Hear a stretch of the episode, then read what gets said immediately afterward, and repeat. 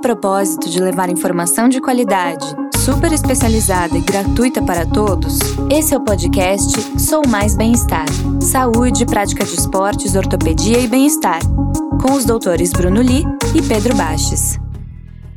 Pacientes curiosos e pacientes curiosos, eu sou o Dr. Bruno Li, estamos aqui em mais um Plantão Sou Mais Bem-Estar. Estou com meu grande amigo Dr. Pedro Baches. Fala Brasil! E vamos começando. Então, hoje eu, eu queria contar uma história. Pra quem não sabe, eu sou ortopedista. Você não vai dar uns recadinhos? Antes do. Antes dos recadinhos. Antes- Mudou, hein, galera? É que tá, tá um pouco.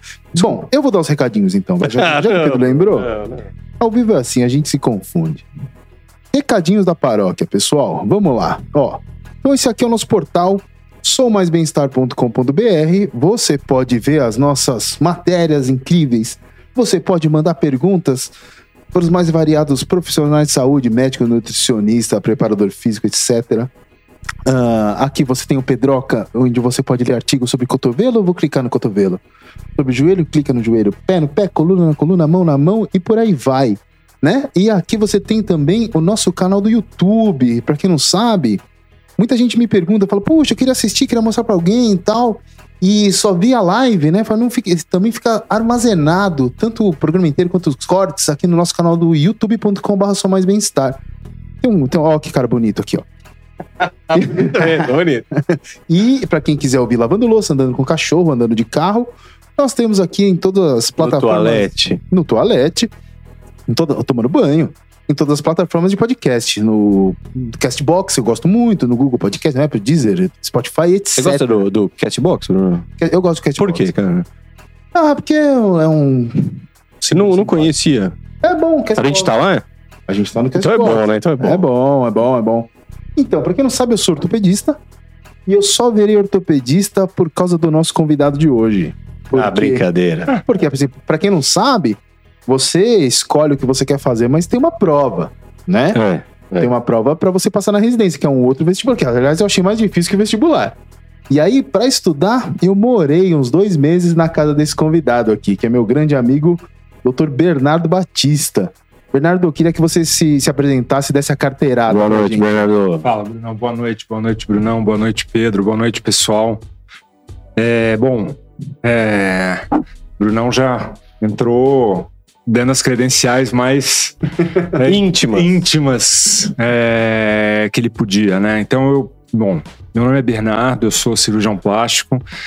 Eu estudei com o Brunão na faculdade. A gente fez mesma turma de faculdade, a gente fez panela de internato junto. E quando a gente foi estudar para a prova de residência, é verdade, a gente estudou junto. O Brunão ficou dois meses morando em casa, Estudando. é, estudando. Das nove da manhã Graças a. Deus ele desistiu da psiquiatria antes de antes dessa época, porque senão ia ser muito complicado. Eu tenho dó dos loucos que o Brunão ia cuidar. Não, Mas, é. pô, não. Não, não é assim, para com isso. Mas enfim. é, E o Brunão é meu padrinho de casamento. É o irmão, o irmão de, o irmão da mãe que eu de outra de outra mãe. E obrigado pelo convite, Brunão, Boa, Pedro. boa. Pedro também é. Muito bom gente ter fez- você aqui. A gente hoje a gente faz podcast, mas a gente estudou estatística junto, É verdade. né? A gente fez um curso em, um curso de Harvard juntos de bioestatística, Pesado. pesadinho. É, Mas vamos lá, vamos conversar. Vamos ver se eu E- consigo e- explicar um pouquinho melhor o que a gente Fala pra faz. gente, tá, Bernardo. Fala um pouco da sua formação. formou, como foi, o que, que você fez. Bom, eu estudei na USP, Carteirada né? Total. Carteirada total. Total. É, Carteirada. Eu estudei na USP, na época a gente não tinha é, esse negócio de, de cota ou vaga pra gente especial, então o Brunão entrou na raça, Na raça. mesmo. Não, sabe como o Bruno entrou? É. Então ele fala que ele estudou na sua classe, na, na sua casa, né? É verdade. Não, mas isso foi antes, né? então, o vestibular foi na sua, na né? Minha. O vestibular foi na é, sua. É verdade, eu não, Bruno. Eu ia todo sábado, eh, eu ia no cursinho e pegava o Bruno no meio-dia. Que hora que acabava? Ah, uma, uma- acho que uma da tarde. Uma da tarde, pegava, a gente ia, saía, ele saía assim, sabadão, assim, a gente tomava uma cervejinha na frente, no lugar, e a gente ia no Fridays, né? Jabá, jabá. A gente ia no Fridays, comia, comia, comia, aí a gente ia pra minha casa. Aí dava uma dormida e o Brunão ficava estudando, tipo, até a madrugada lá em casa. Então eu participei também, vai, Bruno? Também, também. Então também. pronto, então você tá eh, com amigos íntimos. É. Mas e aí, e aí? Fez faculdade lá com o É, Bruno? eu fiz faculdade na USP, é, eu me formei em 2005. Aí eu fiz a residência de cirurgia geral lá no HC. Depois eu fiz cirurgia plástica e, e logo, na verdade, logo que eu escolhi fazer cirurgia plástica, é engraçado isso, quando eu entrei na faculdade, as pessoas, eu me lembro vividamente disso. As pessoas me perguntavam o que, que eu queria fazer. Né? Eu tinha passado no vestibular da USP, aí ficavam, oh, parabéns, o que, que você vai ser, né? E eu queria ser neurocirurgião, provavelmente porque era o mais difícil. É, Mas eu falava assim, ah, não sei muito bem, mas eu não vou ser cirurgião plástico. Eu me lembro de falar isso. E aí, no meio da faculdade, eu fui, enfim, isso óbvio é fruto do mesmo preconceito que todo mundo médico, todo, todo médico e todo mundo que não é médico tem com a cirurgia plástica, né? Um pouco disso infundado, um pouco disso faz sentido. Mas aí, durante a faculdade, a primeira coisa que eu percebi é que eu não tinha vocação nenhuma para ser neurocirurgião. E, mas eu sempre soube que eu ia fazer cirurgia, porque, enfim, tenho. São, são as minhas habilidades são manuais, né? E eu comecei a viver dentro do Só mundo manuais? da cirurgia. Não, Bernardo, a gente conhece faz tempo. Tá sendo não são mais manuais, elas Tá são bom, mais tá manuais. Tá bom. É, Mas eu sempre quis, soube que eu queria ser cirurgião, e aí eu comecei a dar uma olhada no que tinha para fazer, e, e- e aí eu conheci a cirurgia plástica reconstrutiva. Legal. Ah, é, e, e aí, no meio desse processo, eu me- foi fazendo uma, uma optativa de microcirurgia na ortopedia, lá no Instituto de Ortopedia, lá no laboratório de microcirurgia, que eu vi no quarto ano, eu e o alemão da nossa panela, Alexandre Alder. Alexandre Já Aldas. veio aí também. Então, pronto. É, que eu fiz aquele negócio, eu falei, cara, acho que é isso aqui. eu acho que. Vocês davam, Ah. vocês davam ponto na luva? Ah, a gente deu pontinho na luva, Não, depois deu quando- pontinho na. quando a gente tava- E aí a gente dava pontinho em nervo. Eu me lembro, a primeira vez que eu terminei uma anastomose nervosa no ratinho. Que eu Então, vi era por isso que na casa dele sempre tinha umas gaiolas com uns ratos brancos, assim, mas desse tamanho, parecia uma lontra. Essa história é boa. é, essa história é boa, mas isso aí ainda é da época da neurocirurgia. Mentira. Ah. Mentira. É, sério, não, essa É. história. Essa Mas por que tinha rato na Então, gaiola? e- explica aí, por que que tinha É, rato? não, não foi sempre. Tem um pouco da fantasia do Bruno já nessa história. Mas é, tem duas informações que são importantes pra gente contar essa história. A primeira delas é que, enfim, eu entrei na faculdade querendo ser neurocirurgião. E como todo bom nerd, eu fui fazer o laboratório de microcirurgia, porque, enfim, vamos descobrir. E eu comecei a trabalhar com um pessoal muito legal e a gente fazia pesquisa em rato. Eram umas coisas assim, você fazia uma, uma crenotomia no ratinho, implantava uns eletrodos por stereotaxia, era um negócio muito Nossa. doido. Que ano isso? É, 2000, é, foi no primeiro segundo ano, 2000, Primeiro e 2000, 2001. É, porque no segundo ano eu vi que eu não ia ser neurocirurgião. Mas eu estava lá no laboratório de neurofuncional e a gente ia fazer um protocolo, a gente ia fazer um projeto de pesquisa e a gente precisava de rato. Só que o biotério era centralizado na USP. E a gente fazia aula lá, a gente tinha aula lá no, Sim. do lado, era do lado daquele lugar onde a gente fazia as aulas de anatomia, era o biotério. Entendi. Aí o professor falou: ah, passa lá e pega os ratos. Segunda informação relevante. Tá brincando. Eu morava, nessa época, eu morava no Alto de Pinheiros, Que era do lado da do cidade lado da universitária. cidade universitária. E a minha casa era meio que. Tinha um jardim, churrasqueira, piscina, era uma Sim. casa bacana. Era Então minha casa era o QG De todo da, mundo. da, Da turma, turma, da é. turma. Então no dia que eu peguei os ratos na Eu USP, lá. no, no dia que eu fui pegar os ratos na USP para esse projeto, a gente saiu da USP, matou alguma aula de bioquímica, algo assim, e foi fazer um churrasco em casa. Então a gente fez o churrasco com os ratinhos na gaiola ali do lado. É, Não fizemos churrasco com Não os fizemos ratinhos. churrasco de ratinho. Ou seja, eles não estavam sendo criados lá, né? Não, não, não, não, não. não. Foi uma- foi- Eu pensei que ia ser assim história. Entre ficar- entrou em greve. Entre ficar no porta-malas do meu Tava carro ou ficar na sala enquanto a gente estava fazendo churrasco, eles ficaram na sala. Rato grande, Bruno. Rato grande. Cara, um gato. Era um gato. o ratão branco com olho vermelho, assim. Olhava pra você e fazia... Tá maluco que eu vou pegar esses bichos. e aí, porque assim, sempre quando a gente pensa em cirurgia plástica, pessoal pensa, né? Colotinho, peitinho, levantar o bumbum, narizinho. O Bernardo faz isso também. Cuidado, Bruno. Não, não, mas é... Cara, é- mas sabe que isso, isso foi a primeira. Porque a gente tem uma hora pra conversar, a gente precisa encher linguiça, vamos falar disso. Não, vamos- fala. É, não, mas ó. Lembra que eu contei que eu falei, a primeira coisa que eu falei foi que eu não ia fazer cirurgia plástica. Tá? E, e, enfim, obviamente eu paguei com a língua, mas é, eu mudei, mas parte disso era exatamente isso. Isso é um preconceito. Sim, não, exatamente. É, eu concordo com você, e, e, acho que hoje o meu jeito de tipo, verbalizar essa, essa, essa noia é assim. A cirurgia plástica tem uma lógica de consumo e de venda muito mais parecida com cabeleireiro do que com uma prótese de joelho, do sim, que com ortopedista. É, esse prótese de joelho hoje, Joanete também tem muito isso, né? Tem um pouco, tem um pouco. É... Mas dentro da plástica, a cirurgia estética tem mais isso. Mas acho que você estava indo para esse caminho. É óbvio Sim. que não foi isso que me levou para fazer cirurgia plástica. Exatamente. Embora eu, exatamente. eu goste muito de fazer isso e, e, e, o fato de eu fazer cirurgia reconstrutiva, eu acredito pessoalmente que me faz fazer algumas coisas até um pouco melhor do que a média na cirurgia estética. Mas eu me apaixonei pela micro, pela cirurgia reconstrutiva e mais especificamente pela microcirurgia. Cara, é, explica aí o que, que é a cirurgia reconstrutiva. Porque o pessoal não sabe o que, que, que, é a cirurgia pois é, reconstrutiva. É... O que, que você reconstrói? A gente reconstrói milhões de coisas. Né? A cirurgia plástica é, é, é uma especialidade que mexe em todo o corpo, desde Sim. o fio do, do, fio do cabelo até o dedo do pé. Enfim, parte do que a gente faz é cirurgia estética, mas a gente trabalha, na verdade, é muito difícil você distinguir. Se você for tentar definir ah, o que, que é a cirurgia estética e o que, que é a cirurgia reconstrutiva de uma maneira estanque, né, de uma maneira separada, vai ser muito difícil e provavelmente pouco produtivo, porque no final das contas, muitas vezes a gente está reconstruindo com um objetivo estético, mas a gente também está fazendo uma cirurgia estética que traz um benefício funcional tão importante.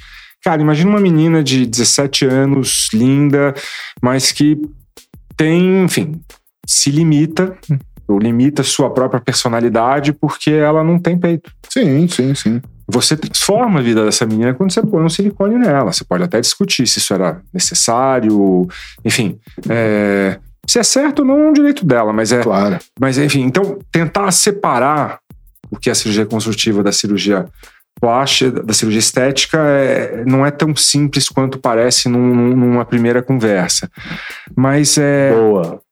É verdade, ah, é verdade. Gostou, né? É, é, e, mas, enfim, de um modo geral, na cirurgia plástica, a gente lida com todo tipo de defeito. E os defeitos eles podem ser é, adquiridos, eles podem ser congênitos, a gente lida com muitos defeitos congênitos, né? Sim. É, a gente lida com muito é, defeito posso, trauma. Posso fazer uma pausa? Deve, Pode. deve. Fala aí. Paulo Renato Faria Suti entrou. Paulo Renato Faria Suti. Será que ele vai mandar perguntas hoje? Ele sempre manda. Ele mandou uma pergunta aqui. Legal. Mas depois eu faço. Esse é um Depois fã de vocês, é isso? Fã, Não foi não, ele sempre pergunta alguma maior coisa. Espectador. Boa noite, Paulo. Paulo Renato. Bem-vindo. É... Que a gente tava, cara? Não, relaxa. Não, da mistura. Não, só- estética, É, então, isso, isso é bom. Então, o que que. Enfim, e- e- então, mais fácil do que eu tentar definir o que que é cirurgia reconstrutiva em contraponto à cirurgia plástica, acho que talvez seja mais fácil explicar um pouquinho do, do que eu faço e, e- e como que eu fui chegando nisso, né? Então, por exemplo, uma área de, de atuação é, que a gente tem, que é muito relacionada à ortopedia, que é a área de vocês, é a área de reconstrução de membros Sim. né? É, paciente trauma, que, trauma, principalmente trauma de moto, que é uma coisa endêmica Sim. no, no Brasil, né? É, muitas vezes você tem é, lesões de tecidos moles e lesões complexas de tecido mole. Aí você precisa, idealmente, cobrir isso, né? Porque no nosso sistema de saúde você tem uma carência de acesso a essas coisas Sim. um pouco é aquilo que a gente estava conversando ali antes, né? Tem, você tem uma. Mesmo vocês que se formaram na USP e na Santa Casa, vocês tiveram contato com isso, mas parece uma coisa muito impressionante. Não, pra mim, microcirurgia é igual, cara, foguete É, então. espacial. Não entendeu? precisa ser, não deveria ser, não É. deveria ser. É um negócio de outro Veja, planeta. você. Mas é assim, você não pensa assim de um transplante de fígado, você não Sim. pensa assim de um transplante renal. Verdade. É, tecnicamente é a mesma coisa, mas você não está tirando de uma outra pessoa, então é Sim. até um pouco menos Sim. complexo. E se você pensar no trauma, o paciente normalmente é um menino de 20 anos de idade que caiu de moto. Então ele é um, não é um hepatopata de Sim. 15 anos, cirrótico, enfim. Então, é- é- esse é exatamente o meu argumento. Hum. né? Você tem uma ferramenta, enfim, que é amplamente acessível, tem um monte de gente que é boa. Falta um pouco. A gente tem uma carência de. Isso é um diagnóstico que a gente está fazendo na Sociedade Brasileira de Microcirurgia. Né? É, tem uma carência de informação, mas tem também uma carência de informação das pessoas que poderiam usar isso para melhorar a atenção dos seus doentes. Por exemplo, cara, um paciente. E eu tive essa experiência no HU ano passado, que eu prestei O um que, que é o HU? Hospital Universitário da USP, é um hospital é, secundário, para quem conhece. Dentro do campus da, da USP. É um hospital dentro do campo da USP, que tem acho que uns 30 ou 40 anos. Ele foi originalmente criado para ser um hospital escola para os alunos e atender a comunidade USP, mas ele acabou evoluindo para um hospital secundário dentro da rede de assistência da- do município de São Paulo e ele atende toda a região ali. É, tem uma favela gigantesca ali do lado, então, enfim, ele tem um papel importante na comunidade ali. É, e eu passei num concurso emergencial lá de um ano no HU, e lá tem um serviço de ortopedia muito grande. Vocês. Sim, vocês, sim. vocês Sim. é, Eu passei você muito. passou lá. muito lá. E é um serviço muito bom, com gente muito boa. A gente tem vários colegas de turma e de faculdade que, que, que trabalham lá.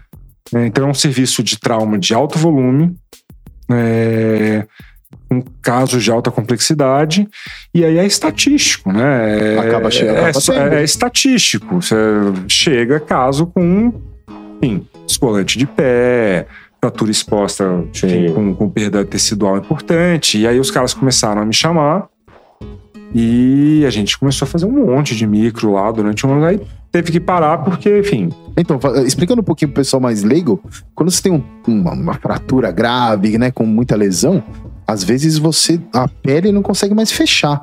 Ou tem uma parte que fica um osso que não, não tem carne, músculo pra cobrir, ou não tem pele pra pra cobrir o músculo, e aí é onde entra a... adoro as suas explicações técnicas. É, não, mas é- esse é que você. esse Não é que só um raio-x, né, Bruno? Não, não, não é, É. só um raio-x, é. Então, não é só a um gente raio-x, entendeu? Em fratura exposta, por exemplo, que é uma das coisas que a gente pode intervir, na verdade é ajudar a intervir, né? É, a gente classifica, a gente não, os ortopedistas, não classificam as, as fraturas em função da gravidade, né? Sim. isso tem, isso prediz desfecho, Sim. e isso ajuda você a orientar a conduta em função da gravidade do caso. E, e uma das. é, e a fratura exposta, ela tem a- uma classificação que é aquela que você tem perda de tecido mole em volta. Sim. né? E osso sem tecido mole em volta, ele seca e morre. Exatamente. É, ele não cicatriza. Então, para um osso cicatrizar, aí vocês me corrijam se, se eu estiver errado. Ele precisa estar alinhado, alinhado, bem vascularizado Sim, e com uma cobertura de tecido mole adequado. com certeza. Afinal, é um tecido nobre. Tecido nobre, é osso. Né? É, e, e muitas vezes nesses traumas, você vê um cara, um, esses motoqueiros na marginal que são atropelados, eles quebram o osso e tem uma perda de, de, de, de pele, de músculo, numa região onde a gente já tem muito pouca sobra de pele e de músculo, né? Porque a Exatamente. perna não é exatamente Tipo a o é- abdômen do Brunão, né? Não, é, é tipo o abdômen do Brunão, sequinho, trincado, né, com pouca sobra de pele. É, então, Bruno tá forte, Bruno. Bruno Fala tá assim. forte. Né, Bruno? Voltou Tá à fazendo academia. Olha o bullying, olha o bullying. Voltou à academia. Olha o bullying. Tá feliz que É, ficou, e o dia tempo que- sem fazer mas tá exercício. fazendo alongamento, não tá? Ficou um tempo sem fazer exercício. Isso é ruim, né, Bruno? É ruim, é, É, ruim, é ele ruim. voltou, na verdade, ele ficou bravo, ficava Tá bravo. estressado. Estressado, cara. Agora ele tá feliz, graças a Deus. Mas aí, enfim, Né, Bru? por exemplo, uma das coisas que, que, eu- que a gente pode fazer é nessas fraturas. Na fase aguda, você coloca o fixador, cobre, faz uma cobertura temporária para você estabilizar o cara, mas o ideal é que você, em até uma semana, você providencia a cobertura definitiva dessa fratura. Sim, E, e você faz isso fazendo um retalho, que é trazendo um tecido, pele do pró pele ou músculo, enfim, tecidos do próprio doente de outra região do corpo, para cobrir aquela, aquela região que está exposta. E idealmente isso está provado desde a década de 70. O ideal é que você faça isso nos primeiros 7 a 10 dias, porque senão você cronifica, mas a realidade dos serviços de trauma aqui no Brasil é que os caras ficam, não, 60 mês. dias com um fixador externo até granular, aí eu amputa ou vira uma Paulo chamilite Renato pediu pra crônica. você mostrar o tanquinho aí. Já foi um tanquinho, hoje em dia é uma máquina de lavar. E, enfim. Tô É. cortando o Bernardo. Não, imagina. Desculpa, Bernardo. E aí, o, o legal é que dá pra você tirar da própria perna pra cobrir a Por perna, exemplo. ou você pode tirar das costas. Cara, o importante é você ter em mente assim, todo tecido ele precisa ser vascularizado para sobreviver. Isso Sim. vale para o osso, isso vale para a pele, vale para músculo. Então, se você precisa transportar uma grande quantidade de tecido, você vai ter que de alguma maneira reperfundir esse tecido para que ele viva e fique ali. É Sim. o que a gente faz com transplante de rim, é o que a gente faz com transplante de fígado, e é o que a gente faz com retalho livre, né? Um retalho microcirúrgico. Sim. Um dos que a gente mais usa chama anterolateral da coxa. A gente conhece bem essa anatomia da região da coxa e a gente sabe que tem uma constância muito grande dos vasos perfurantes, que são pequenos vasinhos que tem tipo, menos, bem menos de um milímetro, que saem de vasos mais profundos, atravessam o músculo, por isso eles chamam perfurantes, e irrigam uma região da pele. Então a gente pega um pedaço de pele ou de músculo, disseca aquele vasinho até o vaso de origem, disseca o vaso de origem Nossa. até. Pois é, bem ortopédica a dá cirurgia. preguiça só de. Bem Eu ortopédica a cirurgia. e aí a gente disseca esse vaso até a gente chegar num vaso que tem uma espessura, um calibre, que é compatível, que a gente consegue com uma técnica microcirúrgica, que é nada mais é do que usar um porta-agulha e uma pinça é, e um microscópio microscópio, né? para magnificação para fazer essa anastomose vascular de estruturas enfim, naquele negócio de linfedema, que é uma das coisas que eu faço, eu acho que a gente vai chegar lá até o final, Sim. a- a- a- entra na esfera submicroscópica, né? É, submilimétrica, desculpa. É, mas você vai lá e costura uma artéria e uma veia, revasculariza esse tecido, e aí você pega então um bife da coxa, e é exatamente um bife, na verdade é um toicinho, normalmente.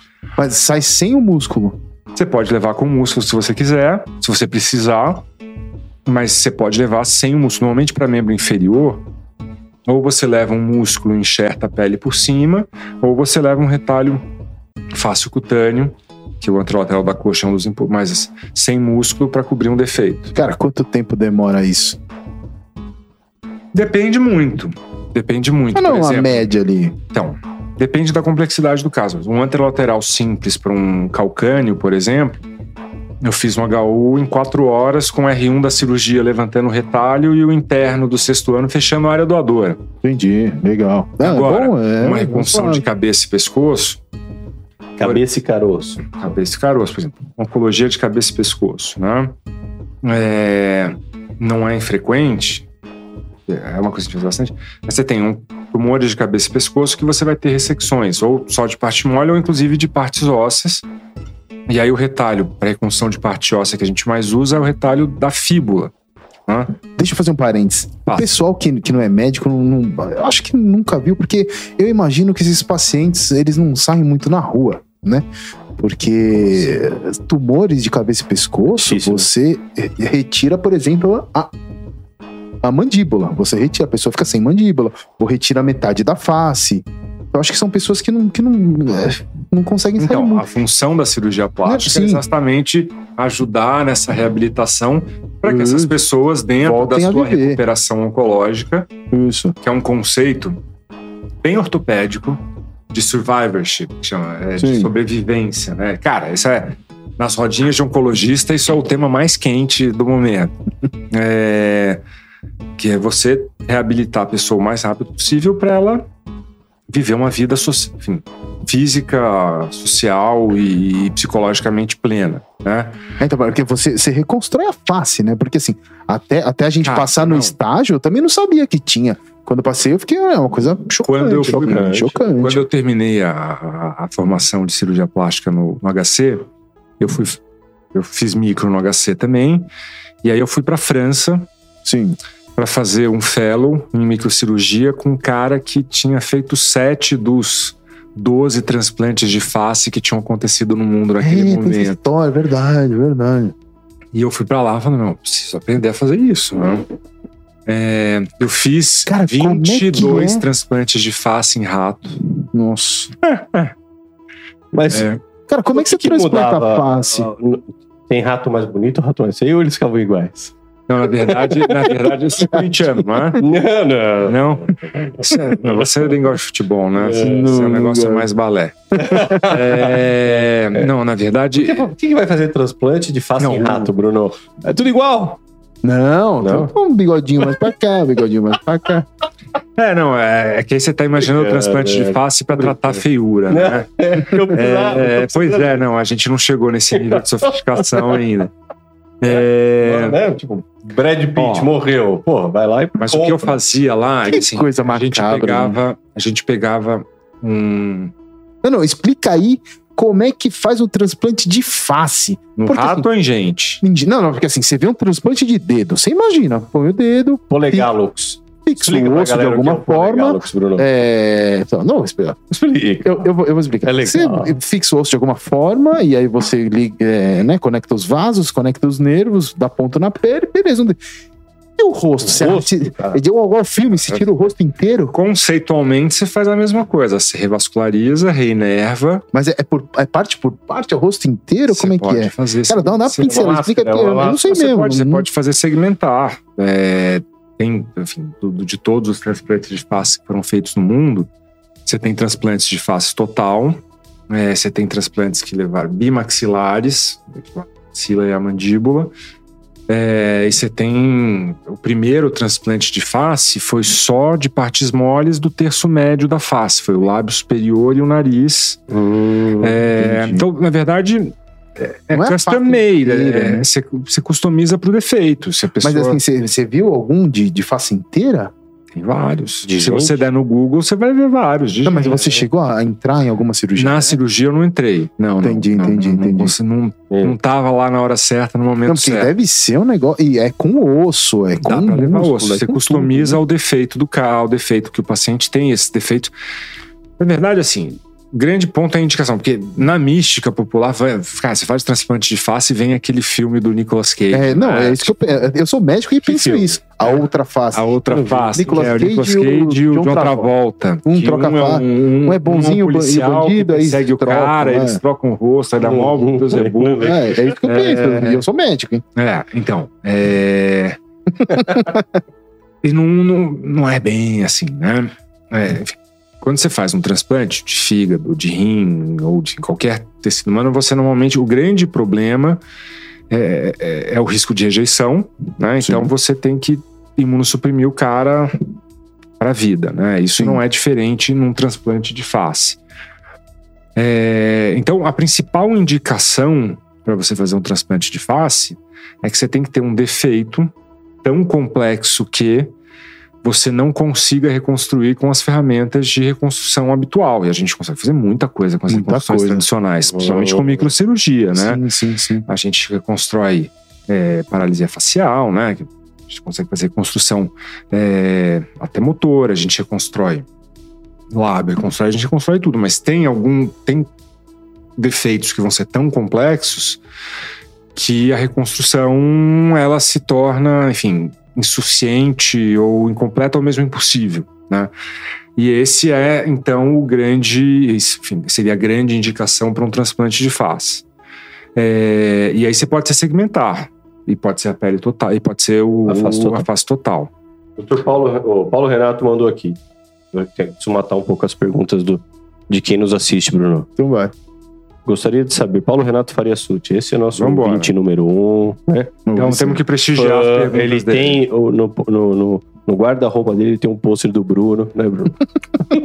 que ele abre e fala a verdade. Foi Paulo eu é que assim. tirei a foto. Gostaria de saber o que o Dr. Bernardo pensa da entrada de dentistas nesse universo da estética facial. Caceta, o cara foi no.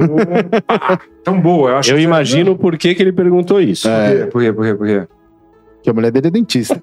Tá, ótimo. Então, cara, eu acho que eu vou ter. Eu acho que essa é uma, essa é uma discussão bacana e a gente pode levar pra isso. Fala, fala. É, então, para quem não é dentista e quem não é cirurgião plástico, breve pisada é assim. É, a área de, de- que hoje todo mundo chama de harmonização facial, né? Que é botox e preenchimento e ácido hialurônico. Sim. É uma área que os dentistas entraram já faz um tempo. E, e como enfim, quase tudo dentro da, das relações humanas. A cirurgia plástica e a dermatologia se, enfim, se sentiram ameaçados para essa entrada e começaram uma briga é, que dura até hoje. Enfim, minha opinião pessoal, e, e, certamente isso acontece em vários segmentos da medicina. Sim. Eu acho que dentro dessa parte vai ser um pouquinho pior. É, minha opinião pessoal, respondendo objetivamente a pergunta do Paulo, eu acho que acho que tá todo mundo muito doido. É, e o grande problema dessa discussão é que ela é psicótica, porque tá todo mundo tentando dar argumentos técnicos, científicos, éticos e morais para uma discussão que é puramente econômica. Entendi. É isso. Entendi. Qual que é a realidade? A realidade que a gente vive hoje, e se o Brunão conhece meu irmão, mas o meu irmão ele tocou muito tempo um, um negócio de, de dental, né, que é, é fornecer produto para dentista. Então ele conheceu muito o mercado de odontologia no Brasil. Dental Kremer. A Pode Dental falar, Creme. né? né? E então, o mercado de odontologia no Brasil, ele é assim, você tem na época tem, tem 300 mil dentistas no Brasil. Ah, Tem muito dentista no Brasil. Tem muito dentista Os dentistas devem ter vivido há 20, 30 anos atrás o que a gente está começando a ver na medicina agora, que foi Sim. uma hiperproliferação de, de, de serviços de formação e o mercado saturou. E a verdade é que, assim, a gente é um país de 200 milhões de pessoas, 200 milhões de pessoas que têm cárie, então, tipo, 300 mil médicos, 300 mil dentistas nem é tanta gente assim. Só que desses 300 mil, 160 é subsistência, né? Então, tipo, a gente, na verdade, tem um mercado consumidor de 60 milhões de pessoas. Sim. Então já muda um pouco a, a magnitude do negócio. E a verdade é que não tem cárie para todo dentista no Brasil tratar. Então, Sim. assim como todo mundo, os caras têm que expandir o campo de atuação para Pra trabalhar. para trabalhar e, trazer o leitinho e, produzir. É, e a área da, da harmonização facial é muito convidativa, porque, enfim, baixa complexidade, Ah, é, Resultado.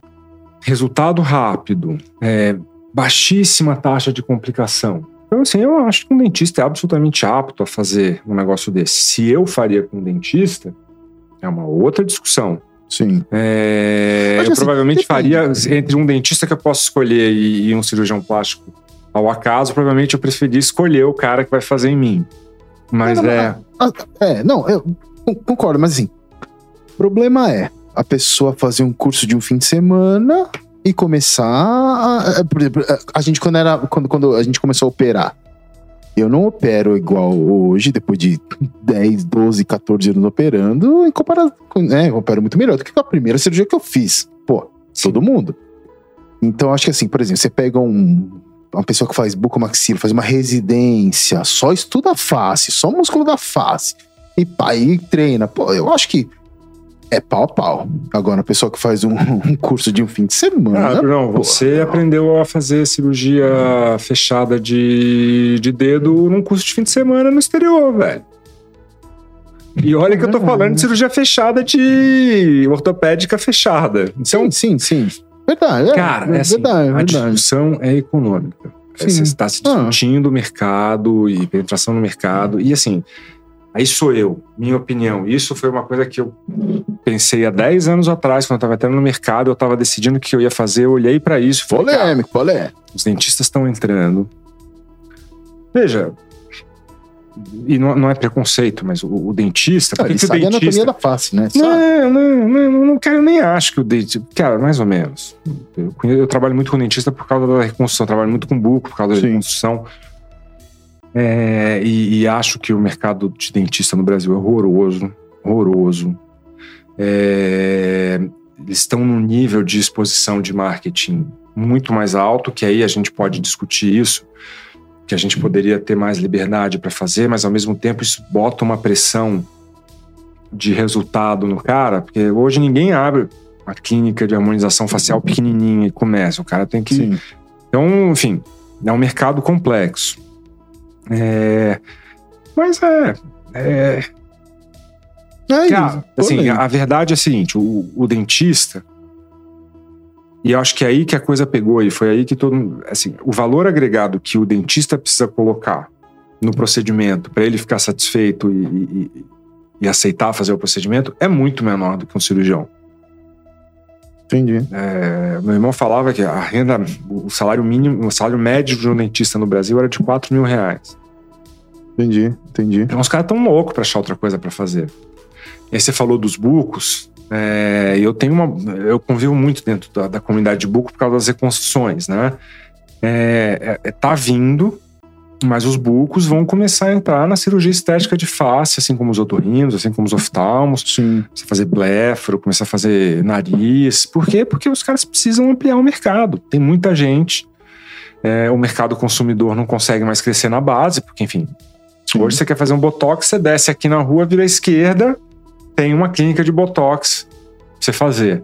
Então. Entendi. É. entendi. Mas enfim, Paulo. O do Paulo. É. Ele mandou uma pergunta durante a semana, né, Bruno? Mandou. Paulo Renato Faria Suti, de São Paulo. Eu tenho uma orelha mais baixa que a outra. Existe solução? Ah, sem ver foto, sem ver nada, vai ser difícil. Não, não, né? não, assim. A ideia aqui é assim, ó. É, todo programa médico pessoal sempre. A resposta é sempre assim: putz, eu não vi seu caso, eu não sei. Mas ah, a, a, ideia nossa é assim: se fosse pra dar um norte. Pra... Cara, então. Ele tem uma orelha mais baixa que a outra. Você Paulo, tem uma orelha mais baixa que a outra. Mas é muito. A gente já viu foto do Paulo. Ah, então talvez. Ele é nosso talvez não Mas tenha. a gente já viu foto dele. Talvez não É tipo tenha. uma orelha aqui põe ali. Mas ó, isso, isso pode ser, isso pode ser uma, uma boa, um bom gancho pra gente ou baixar a orelha. Cara, é, é possível, não é uma coisa tradicional, não é igual ligamento cruzado, que é uma cirurgia, tipo, usual. do dia a dia, né? Mas enfim, precisaria olhar e precisaria ver. E aí leva, talvez, para discussão que eu acho que dentro da cirurgia estética é super pertinente. E tem ouvido, né? A orelha tem ouvido, a orelha serve, não serve só para pendurar a máscara, né? Ela, ela serve para ouvir, né? Tem um buraco no osso, né? Com o tímpano e tal.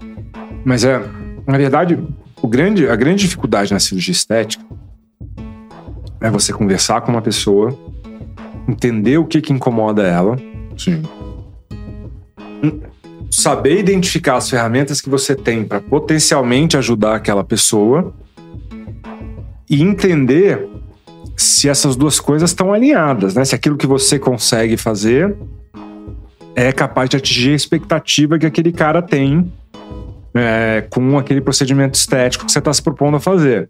Sim. Se for o caso, se não é, se não é os problemas. Né? Se não é aquela mulher que volta ah, tô peito, ah, não tô feliz. É porque não, porque não era desse jeito que eu tinha imaginado.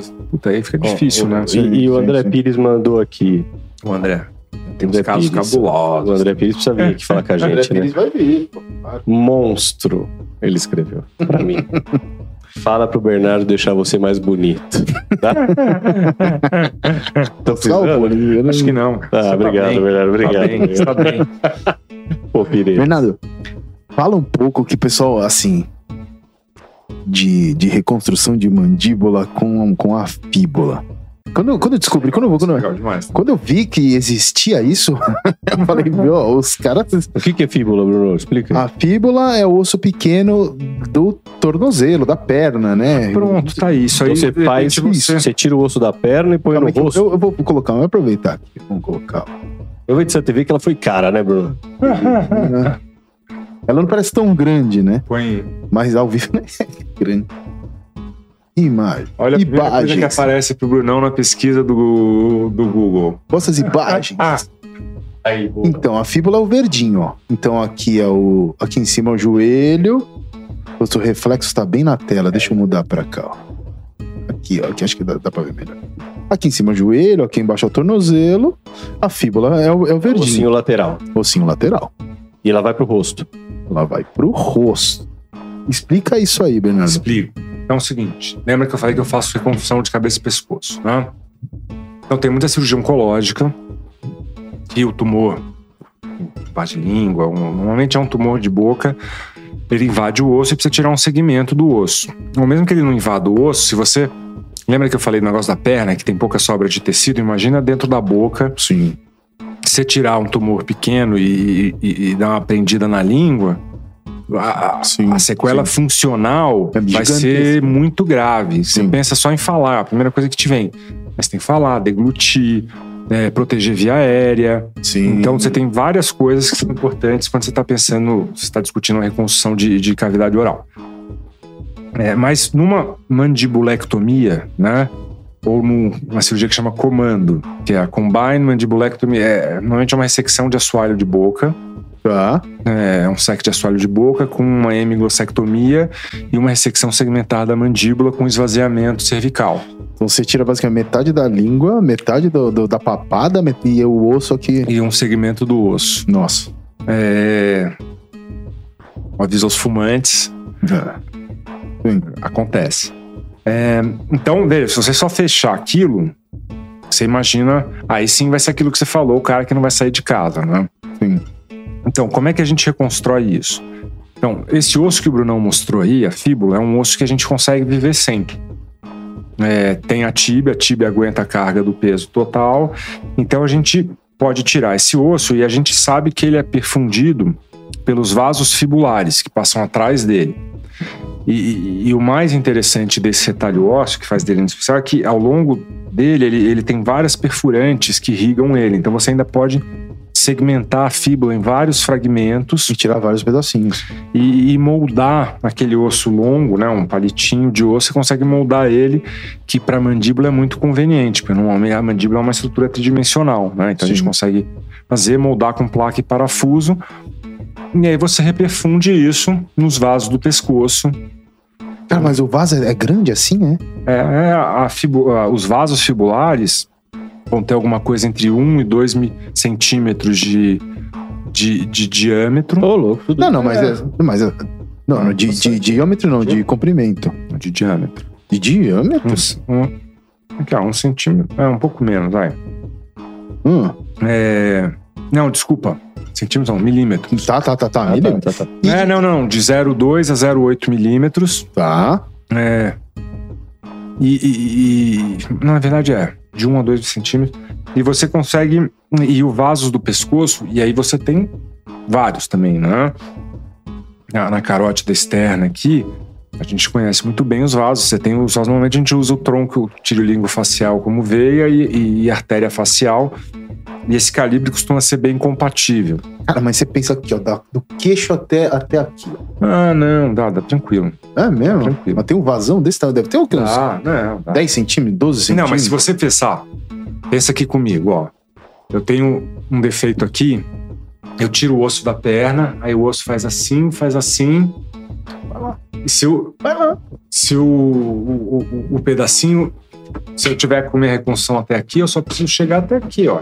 Falando de 2, 3 centímetros. Sim. Mas chega tranquilo. E se não chegar, você pode fazer um enxerto de veia também. Tira uma veia, faz um enxerto de veia. É, fica pra vocês é um, é um Lego, praticamente. É. Cara, é loucura. E outra coisa que você faz que eu acho incrível também, porque assim, você faz, né, por exemplo, mama estética, mas você faz também mama pra quem tirou a mama. Reconstrução Então, oncológica. E a, a reconstrução oncológica, pra quem não sabe, é você não tira às vezes só a glândula, né, só, só o seio, você tira o músculo por baixo, às vezes você tira até o osso, né? É, hoje, hoje já menos. Mas segue, segue, segue a pergunta e eu te respondo em cima do seu raciocínio. É, porque assim, se você, você, vai, você vai co- colocar um silicone numa menina, estética, você descola lá, põe a bolsa por dentro e fecha. E num lugar que não tem pele, não tem nada. Que a pele. Porque assim, pra quem não sabe, um lugar que já operou, a pele não é elástica igual a pele normal. A pele fica dura, fica fibrótica, ela não estica, ela, ela, ela vira uma cicatriz. É, a pele cicatricial, é- ela é mais. ela- Ela é dura, resistente. E aí, como é que Nossa. faz isso aí? Na reconstrução de mama, dentro da, da, da reconstrução oncológica, que é uma das áreas que eu, que eu faço, certamente a reconstrução de mama é uma das mais expressivas, porque o câncer de mama é o câncer mais comum em mulheres, né? É. E a gente pode fazer várias coisas. A cirurgia oncológica de mama, ela evoluiu muito também, assim como o diagnóstico precoce. A gente tem tratado lesões menores de uma maneira mais eficiente. Então, as mastectomias hoje, não tiram mais músculo, já não precisa mais tirar tanta pele. Então a reconstrução de mama tem evoluído, tem, tem se desenvolvido muito com a questão de, de, de, de implante e do uso de matrizes dérmicas, enfim, tem muita coisa legal, mas ainda tem casos de recidiva, casos mais avançados, ou simplesmente pessoas que não querem usar silicone. Né? Isso, isso é uma coisa que está aumentando no mundo também. Não usar resistência silicone? a, a, a- a ter silicone. Entendi. Tem movimentos contra isso hoje. Tem, tem. Tem uma doença do silicone, é um termo Sim. que veio das redes sociais. Sim, sim, Não é sim. um termo médico reconhecido, Bom, mas as pessoas com essa síndrome, enfim, e que, e- e que atribuem ao, ao seu silicone isso, e é um movimento a crescer. A gente recebe cada vez mais mulheres no consultório querendo tirar o seu silicone. nossa, E tranquilo. loucura, né? Hum, É. Cara, eu- Engraçado, eu, né? posso, posso fazer um, um, um comentário aí? Claro. Pô, eu acho mais bonito peito natural ali. Seios Ah. naturais. É. É, é, eu, eu, eu acho mais bonito. Ah, cara, É é uma paixão. tem- cada um tem um gosto. É, sim. Eu, eu gosto, eu acho que eu gosto. Falar de peito, né? Não, não, sei lá. É, não, eu, cara, eu gosto todo tipo de peito. Eu sou um fã incondicional. É, até que eu, meu, trabalho com isso, eu fiz disso a minha profissão, né? Sim, sim. Então, é, eu sou um apaixonado. Natural. É, é, eu gosto de todos. É... Peito, cara, é assim. é, Peito tem um formato que, que é bonito, isso é estudado. Tem uma forma assim que, que, que a imensa maioria das pessoas considera mais bonita. E, e é certamente é o que você na sua cabeça está imaginando como natural. Sim. Cara, vou- vou a contar Natália esse- falou aqui assim um negócio. O quê? Acho que é pra você, Bruno. O quê? Falou que gosta de natural. Ela escreveu assim, porque só pega novinha, né, bem? Não, vai. Eu sou, eu sou Muito bom, casado. Natália, gente. muito bom, Natália. Eu sou casadíssimo. né? É, a gravidade é a gravidade Ah, e. gente, acho que é gosto, né, gente? Gosto é uma coisa Uhum. que não se discute. Então, Fala, fala, Bernardo. desculpa. É, Eu não podia perder. Não, Essa foi ótima. o, o formato é que assim, as mulheres, toda, toda mulher que vai colocar silicone, ela chega no consultório, vai colocar silicone. Ah, e o que, que você quer? E todo mundo fala a mesma coisa. Quero natural. Não quero muito grande Sim. e tem que ser natural. Todo mundo fala a mesma coisa, mas a verdade é que cada uma quer um negócio. Entendi, Tá. E esse é o grande desafio da cirurgia estética. Eu, falei, eu comentei com você, o difícil é você perceber o que, que a pessoa quer e o que, que você vai fazer para chegar lá. É né? difícil, né? É, que todo mundo quer, todo mundo quer, quer um peito bonito, natural, e todo mundo gosta. Às vezes o natural pra ela é aquela que parece que tem, né? Do, Pois é, é uma questão assim. subjetiva. Não, tem, tem o que, isso. que é natural para você e o que, que é natural para outro. Sim, sim, sim. Um peito bonito, para mim, na minha concepção, é um peito que tem um tamanho adequado, tipo, compatível com aquela pessoa. Sim. É, tem que ter um caimento natural, eu acho que é disso que você tá falando. né? Ela não pode ser muito cheia aqui em cima, ela tem que ter um caimento normal. Agora, as mulheres, tem muita mulher que. Que, que vê isso diferente, isso é, É, uma é, pegadinha, porque tem que estar marcado aqui, Sim. né? É, e e aí o tamanho, Cara, assim, de é- 100 a 600 vai ficar bonito. Sim, Difícil é entender o que, que ela quer. Sim, sim, sim. É, E precisa agradar a ela, né? Exatamente. A pessoa Ah, tem que se sentir Cara, a bem. pessoa tá fazendo. bem, né? Sim. veja, para Pra pessoa Que, assim, fazer o muda- movimento, Muda a sair de casa, mulher, né? ir num Exato. médico, Muda totalmente. aceitar fazer uma anestesia, uma cirurgia que não, tem Que alguns é riscos, não sei o que, passar pela. Tem uma expectativa relacionada Sim, com isso, claro. né? E, E isso associado ao câncer, à reconstrução. Porque tem a pergunta da semana aqui. Bruno, tão- tá, tá tendo muita reclamação que eu não tô fazendo as perguntas da semana, Então né? pergunta. Vou fazer. João Capelã Dourado, de São Paulo. Minha esposa está se preparando para remover a mama. Como que é a, plá- a plástica reconstrutora? Deve ser algum então, como que ele chama, Pedro, né? Não, João Capelã. João, João, João. Então, primeiro, cara, eu senti, enfim, que chato a notícia do câncer aí, é, é sempre uma barra, é, mas vai dar tudo certo e se Tá isso hoje em dia, né? É, não, hoje, hoje a gente já, hoje a gente sabe fazer isso muito bem. Isso, Que bom, graças a Deus, né? É, é, você tem aí um ano, um ano e meio que vai ser difícil, tem cirurgia, depois tem químio, ou pode ter feito a químio antes. E, e- e por mais que fisicamente não seja um pesado, psico, a gente percebe isso no cuidado do câncer, né? Psicologicamente a doença é muito pesada. Terrível, né? E junto com o câncer de mama, ainda tem essa questão da mama, que, que é um símbolo da feminilidade para o ser humano, né? E, enfim, Sim. aqui no Brasil, então, mais ainda, né? Então, mutilante, né? É bastante mutilante. Então, assim, a reconstrução de mama, acho que a primeira pergunta que, que, que você e a sua mulher precisam se fazer, né, assim, ok, existe, a boa notícia, existe a opção de fazer reconstrução de mama, a gente é bem eficiente, a gente consegue devolver uma mama bastante, é, não vou falar funcional, enfim, do ponto de vista de amamentar, mas funcional do ponto de vista de, De estética. de estética e, e de interação social, até sexual. É, o que você precisa, principalmente sua mulher, precisa entender é que muito provavelmente isso é uma coisa que leva mais do que uma cirurgia. Sim. Tá? A gente tá. vai ter que mais do que Ah, uma é, Isso é cirurgia importante. para completar esse ciclo. É, e, e no momento em que vocês estão, que é aquela hora que você fez o diagnóstico, é uma coisa que, que quando as pessoas estão falando com você da reconstrução, a gente não. Isso não é muito bem falado. E- e- Provavelmente por dois motivos. O primeiro é que não é o momento de, de Sim, discutir, porque você tá claro. pensando, não, pensar puta, em tirar o câncer de mama. acabou, né? Não, eu tô com câncer de mama. Você fala pra você, olha, vai ficar bem, mas vai levar mais de uma cirurgia. É. Vamos tirar o câncer, vê no- depois a gente vê isso, né? E a segunda, e aí é uma falha nossa, é, é que nesse momento muito desconfortável, a gente também usa a reconstrução como, ó, a gente ter que tirar sua mama, mas fica tranquila porque o plástico vai reconstruir a sua mama. É, e aí a, a conversa difícil do, ó, tipo, é um negócio mais longo, é um processo, é um pouquinho mais, acaba ficando para depois. Tá. Tá? É, e, e- então, mas a primeira pergunta que, que a gente tem que fazer é, bom, vamos fazer essa reconstru... essa primeira etapa da reconstrução, ela vai ser imediata ou se ela vai ser tardia? A gente provavelmente vai precisar de mais do que uma cirurgia para completar a reconstrução da sua mulher.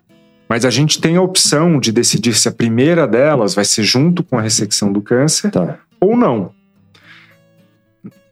Quem tem acesso, 99% das vezes, faz imediata, porque, enfim, você economiza um tempo dentro daquele processo e você evita aquela coisa do sair, tipo, com a amastia, né? Que é muito estigmatizante, principalmente para mulher.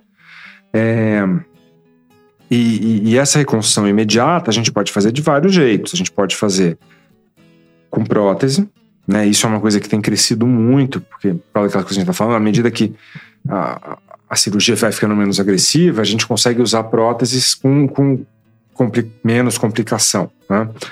É, e a gente também pode fazer isso com tecido da própria pessoa, né? Uma das coisas que eu faço, que é reconstrução de mama, eu faço muita reconstrução com prótese, mas eu- a gente também pode usar o músculo das costas quando não tem pele, que é aquela situação que você tinha colocado.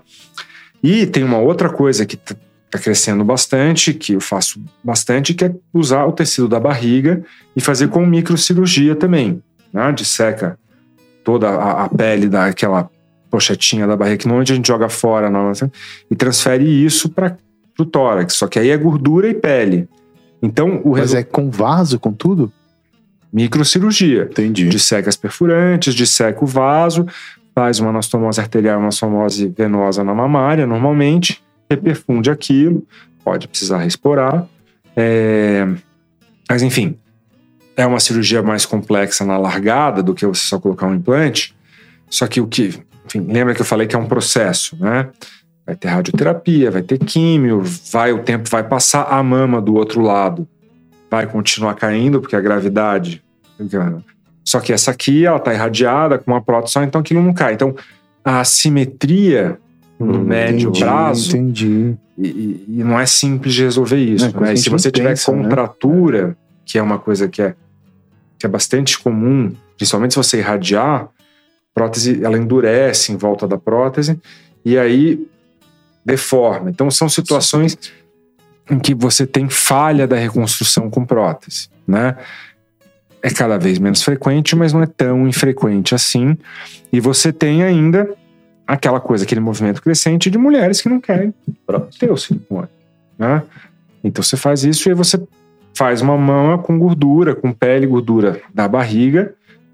E a tendência é que, enfim, E o are- a auréola? O bico, cara, dá pra reconstruir de vários jeitos também. E aí, um jeito de fazer, assim, tá aqui, não tem nada aqui, né? E você pode fazer uns retalhinhos locais para fazer um bico, então você monta uma estrutura de pele, é, retalhinho tribulado, faz um montinho, e aí você pode, volta, enxertar a pele. Normalmente a gente enxerta a pele da face interna da coxa porque ela já é mais escurinha. Certo. Então ela fica com outra cor. Ou mesmo da outra areola, isso é uma estratégia legal também. Quando você.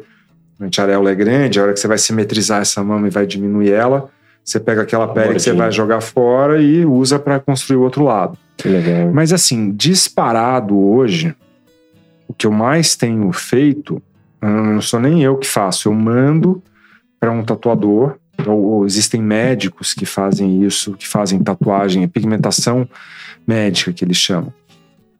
E na verdade, você faz uma tatuagem que é um desenho que loucura, tridimensional de uma areola. Hum. É, né? Aí quando você vê uma foto, você fala, não, tem uma areola ali, tem um bico. Aí você passa o dedo, aí você fala, não, puta, é um desenho. Hum, tipo esses caras que desenham uma escadaria, um buraco no meio da rua. um Exatamente, buraco. é exatamente isso. Entendi, entendi. Só que você faz na Mas tem pele. médico que faz isso? Tem médico que faz isso. Olha os médicos invadindo o espaço É, dos os tatuadores. tatuadores, exatamente. exatamente. É, Não, mas já tem gente fazendo o movimento da. Não, não, é, isso é. Tatuagem é com tatuador. É, não, não, não, não, não, não, não, o contrário. Isso é, é pigmentação médica, né? Sei lá, pigmentação, porque não, isso tem que ser coisa de médico. Mas enfim, o desenho do cara fica incrível. É, E tem vários, tem várias pessoas que fazem. Ah, legal. E, e fica muito legal mesmo. Só que tem paciente que. Cara, e assim, não tem centro cirúrgico, não tem anestesia, não tem curativo, não tem nada, né? É lindo, Sim, sim. né? É, e fica, no final, o resultado ainda fica Animal. ani- melhor, porque puta, o enxerto não fica com a mesma cor do outro lado. E lembra, o problema de mama é que tem uma do outro lado. Sim, E, e simetria é mais importante do que uma mama bonita. sim.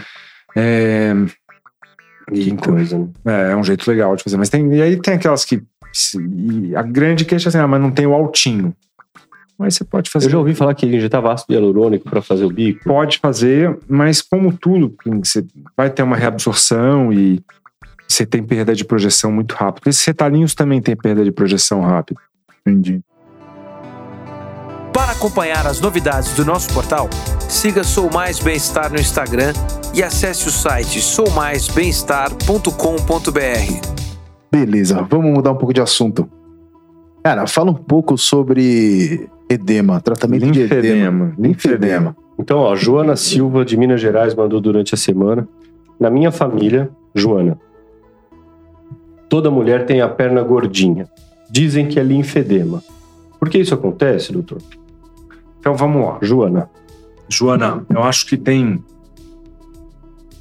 é, o linfedema é um distúrbio linfático, né? É um distúrbio do sistema linfático, pode acontecer por vários motivos. Uns de nascimento, outros. O mais comum é, é- é como sequela do tratamento do câncer, porque faz parte do tratamento do câncer de mama, por exemplo, você tirar os linfonodos da axila. Sim. E aí, ao tirar os linfonodos da axila, você pode comprometer a drenagem linfática desse membro e 20% das mulheres que fazem o esvaziamento axilar podem desenvolver algum grau de linfedema, que é o edema, é o acúmulo de linfedema daquele membro. A mesma coisa vale para tumores ginecológicos, né? todo tumor que você vai precisar fazer um esvaziamento linfonodal.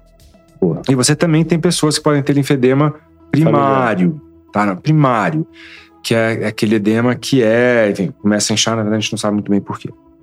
Tá. Existe uma outra condição que se chama lipedema, Tá. e que de similar com linfedema tem só o, o nome, Parece o nome só. que é essa coisa de ter as pernas gordinhas. Tá. Né? O paciente com lipedema, normalmente, ele tem as queixas, não, minhas pernas são gordas. É, apesar de eu emagrecer, as minhas Continua. pernas não emagrecem. Normalmente, essas pessoas podem referir dor, uma dor muito inespecífica, que está muito ligado a uma atividade inflamatória da- das células de Das adiposas do isso. Isso, isso, Liposfera. do, do inferior. E, e é uma condição que é bastante frequente e está entrando em voga agora. Tá na moda, falar de é. lipedema, né? Os caras falam que até 11% das pessoas, das mulheres, podem ter algum grau de lipedema. A gente, com do joelho, vê muito. É muito clássico, assim, você ter no consultório uma pessoa que tem a parte de dentro um pouco mais gordinha do joelho, aí Já cansou de ouvir, não, isso aqui é tendinite da pata de ganso. Você Sim, vai ver, não, é uma gordurinha, um Uhum, pouco a uhum. mais, Que dói. que inflama ali, dói pra caramba. É, e o lipedema Dói, ele dói tem mesmo. vários, ele pode ter vários estágios, né? O- mas é realmente é uma área que está crescendo muito. E se você tem uma história familiar, Joana, o mais provável é que seja um lipedema, É, que ali boa, você boa. falou que as pernas gordinhas. Agora de novo. Vou Sim. fazer esse diagnóstico aqui. E assim, então voltando, o lipedema, a gente trata, na verdade, o tratamento do lipedema ele é clínico, né? E o que você tem que fazer é, é- é ensinar a pessoa a evitar esses episódios de inflamação. Então tem dieta anti-inflamatória, né? tem um monte de coisa que a pessoa pode fazer que normalmente está relacionada a adotar um estilo de vida mais saudável Sim. para diminuir esses episódios, enfim, é, exercício, drenagem, fisioterapia é importante.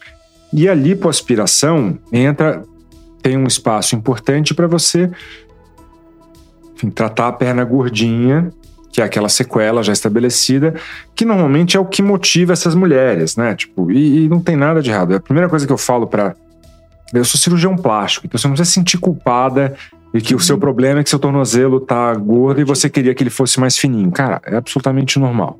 Boa. É, o linfedema enfim, é uma outra condição, que é o distúrbio de drenagem linfática, e tem muito relacionado ao câncer, por isso que eu estou na Secamargo fazendo isso. E é uma área, uma subespecialização da é, cirurgia da, da microcirurgia, que a gente chama até de super microcirurgia, porque você acha que os vasinhos são pequenos, a gente, quando a gente costura vaso linfático, aí a gente está lidando com estruturas que são submilimétricas, né? Cara, e como é que você dá ponto no negócio desse? Cara, o nylon, assim, aí, é, o microscópio tem que ser melhor, os instrumentos são mais delicados ainda e eu uso um fio de nylon 11 zeros, Nossa. Que é, é muito fino. Mas é na mão, é na mão mesmo, no, no- no manual ali. É, é, com magnificação, disseca o vasinho linfático, a gente usa equipamento, é, a gente usa uma, enfim, um, é um marcador e uma luz infravermelha para mapear o vaso linfático extracutâneo, e a gente planeja as incisões específicas, disseca o vasinho linfático e costura ele num vaso subdérmico, numa veia subdérmica, para drenar a linfa para o sistema venoso. Nossa. Então a Ana Lúcia de São é Paulo mandou paciência. durante a semana. Então acho que cabe aqui a pergunta da Ana. Operei de CA de mama há 5 anos com esvaziamento axilar. Meu braço é enorme. Há como melhorar? Sim, certamente tem como melhorar, Ana. É, Tem cirurgia para te ajudar, mas é, a base do seu do tratamento do linfedema, o linfedema ele não tem cura e a cirurgia ela também não, não cura o linfedema. Então a base do, da- do, do tratamento do linfedema é um tratamento compressivo adequado.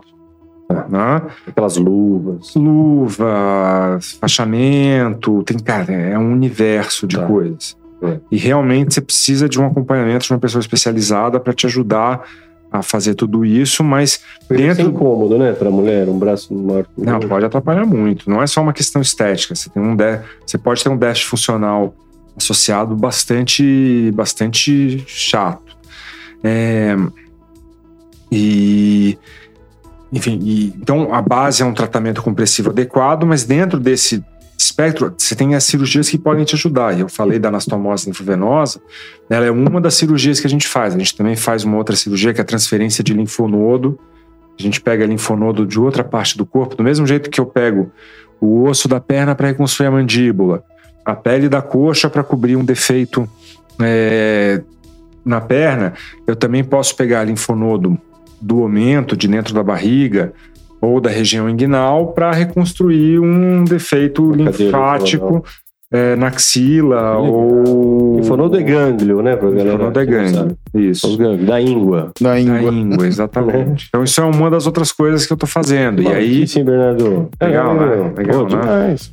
O cara, o cara criava rato de laboratório em casa. Coitado desses ratinhos. Você acha que né? o cara não, não, não E ele gosta fazia de, transplante de fazer, face fazia de transplante de rato. face em rato? Coitado, Você rato não sabia igual, mais se era o. Mickey, se era a Minnie. Não, eu tirava, rato, eu tirava a tudo, cara de um ratinho preto. Eu te perguntei se era kantiano, porque eu tirava a, a cara de um ratinho preto e colocava num ratinho branco. Inteira? Ficava preto e branco. É um- uma M-face. E ficava metade preto, Metade, ficava um ratinho casa? corintiano. Não, não, isso no laboratório lá em, num laboratório em Paris, cara. Que maluquice. né? Caramba. É, é, que aí a gente tava fazendo, na verdade eu tava fazendo a parte. E aí o ratinho que perdia a face, você punha do outro. Não, o ratinho que a gente tirava a parte, a gente sacrificava. Ah, É, e, e a ideia é que a gente tava fazendo, eu tava fazendo parte enfim, cirúrgica do, do, do trabalho de doutorado do cara que eu tava lá, que ele tava testando uns protocolos de imunossupressão, na verdade era de radiação de leucócito para diminuir a imunogenicidade do... Precisava alguém fazer o transplante. do- é, eu tava fazendo o transplante e ele tava tocando essa parte operacional. É, enfim, é a função dentro da Sim, cadeia sim, alimentar sim. da, da ciência. da ciência. Caramba. Nossa. Loucura, né, Bruno? É.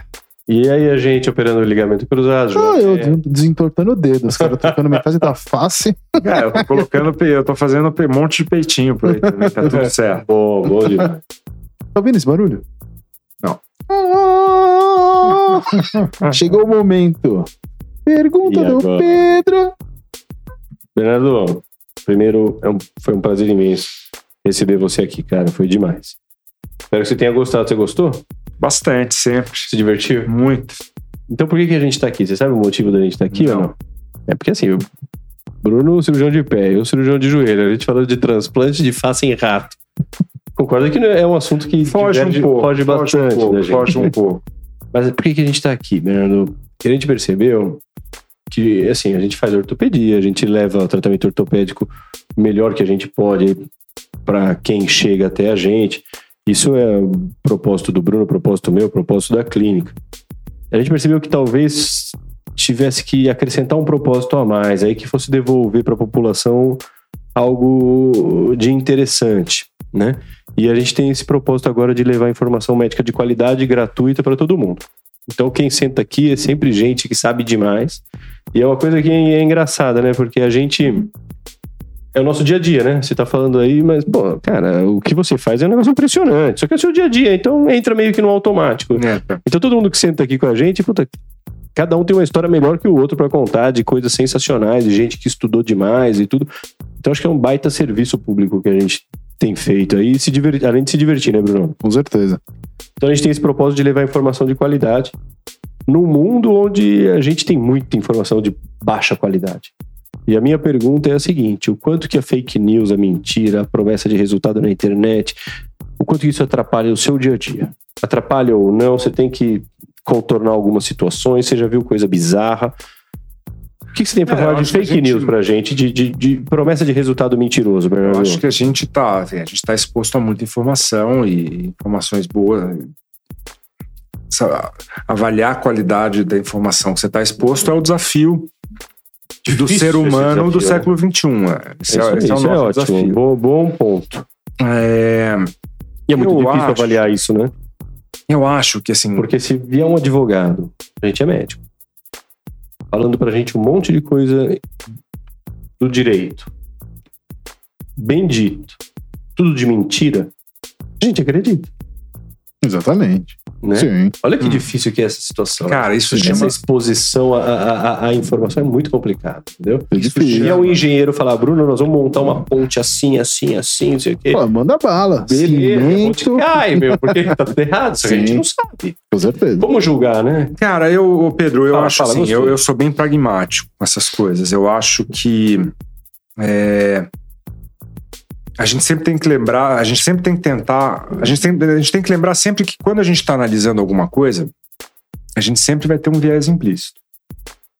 E o nosso viés implícito ele faz parte de toda avaliação, por mais que a gente tente ser maior e sair do negócio. É, então, assim, acho que a gente hoje vive num mundo que tem muita informação. Aprender a, a qualificar a informação é, é um desafio para todo mundo. E eu acho que a gente está, aos pouquinhos, caminhando para aquela discussão que é muito viva dentro da medicina hoje, e eu acho que mais, talvez um pouco mais na minha área, que é a questão do ah, o antes e depois, se pode, se não pode. É, e- e tem bons argumentos dos dois lados tanto de quem acha que tem que liberar, porque, enfim, o mundo, porque a gente precisa competir, porque o dentista pode, né, e o cara que fala, não, não pode, porque o mercado é assimétrico, a gente trabalha num mercado assimétrico, isso que você estava falando, a gente trabalha num mercado que, por definição, ele é assimétrico, em que o cliente e o prestador eles têm níveis de conhecimento muito diferentes sobre aquele negócio e você não consegue igualar. É impossível você igualar. Impossível. Você, quando você está falando de uma televisão, você consegue, enfim, se equiparar e não existe essa simetria de conhecimento. No nosso mercado, essa simetria de conhecimento é real e aí, só que ao mesmo tempo, o, o cliente ele está numa posição que é absolutamente válida e na posição dele eu faria igual, que é tentar diminuir essa diferença para entender o que vai acontecer com ele. Lógico. Né? Daí Porque na hora que na parte que é ruim, que é dos riscos, a gente fala não, é uma decisão compartilhada. Eu te informo de tudo e a gente assina um É. termo de consentimento.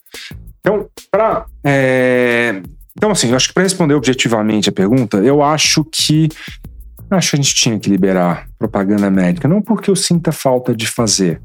E, e acho que tem muita coisa mal feita que atrapalha, sim, mas eu acho que são males do ofício, assim. Eu acho que as pessoas, a gente vive num mundo em que as pessoas querem saber o que vai acontecer com elas, ninguém hoje quer mais fazer um negócio sem saber exatamente o que é. Então, eu acho que o empoderamento do doente é importante, traz novos questionamentos, traz uma comparação que às vezes pode não ser positiva, mas faz parte de ser médico no século XXI, você saber lidar com esse tipo de questionamento. É, a gente não vai exercer a mesma medicina que os nossos professores e.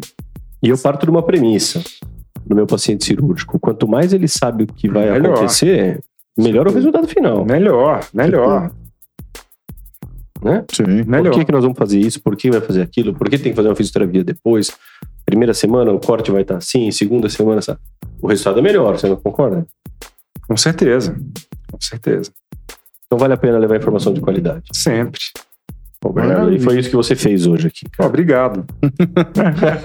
Ah, né, Bruno? Feliz. Isso aí. Cara, foi, foi muito bom. Eu vou, eu vou dar uns recadinhos de novo aqui. Antes de Recadinhos. terminar, recadinhos, recadinhos da paróquia. Vamos lá. Da paróquia é muito de velho, né?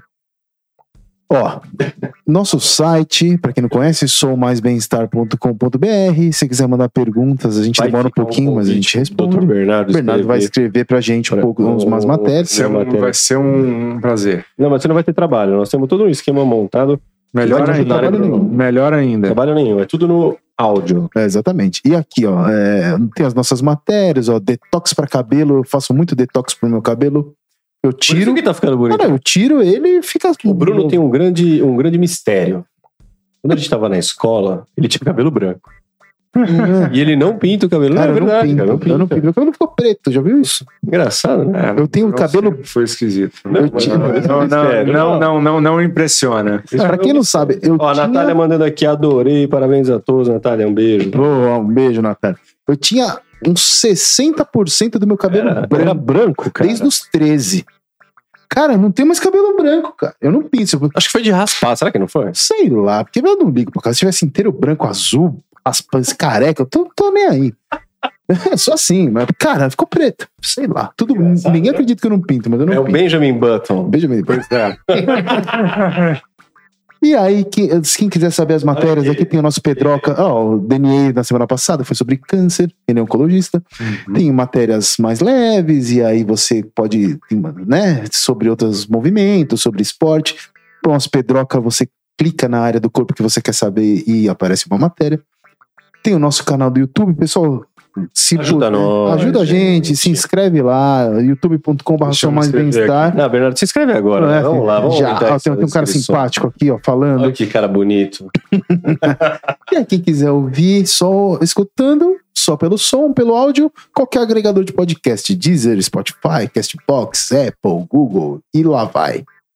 Então, Bernardo, eu queria que você deixasse seus contatos aí para quem quiser. Jabá, jabá, merchan. Ó, Jabá. Para quem quiser, né, precisar, infelizmente, tiver uma, uma cirurgia mais complexa, microcirurgia, reconstrutiva e tal, ou para quem quiser fazer estética também, né, uma coisa mais leve. Então vamos lá. Eu Tem sou- site, Bernardo? Tenho, tenho. Põe aí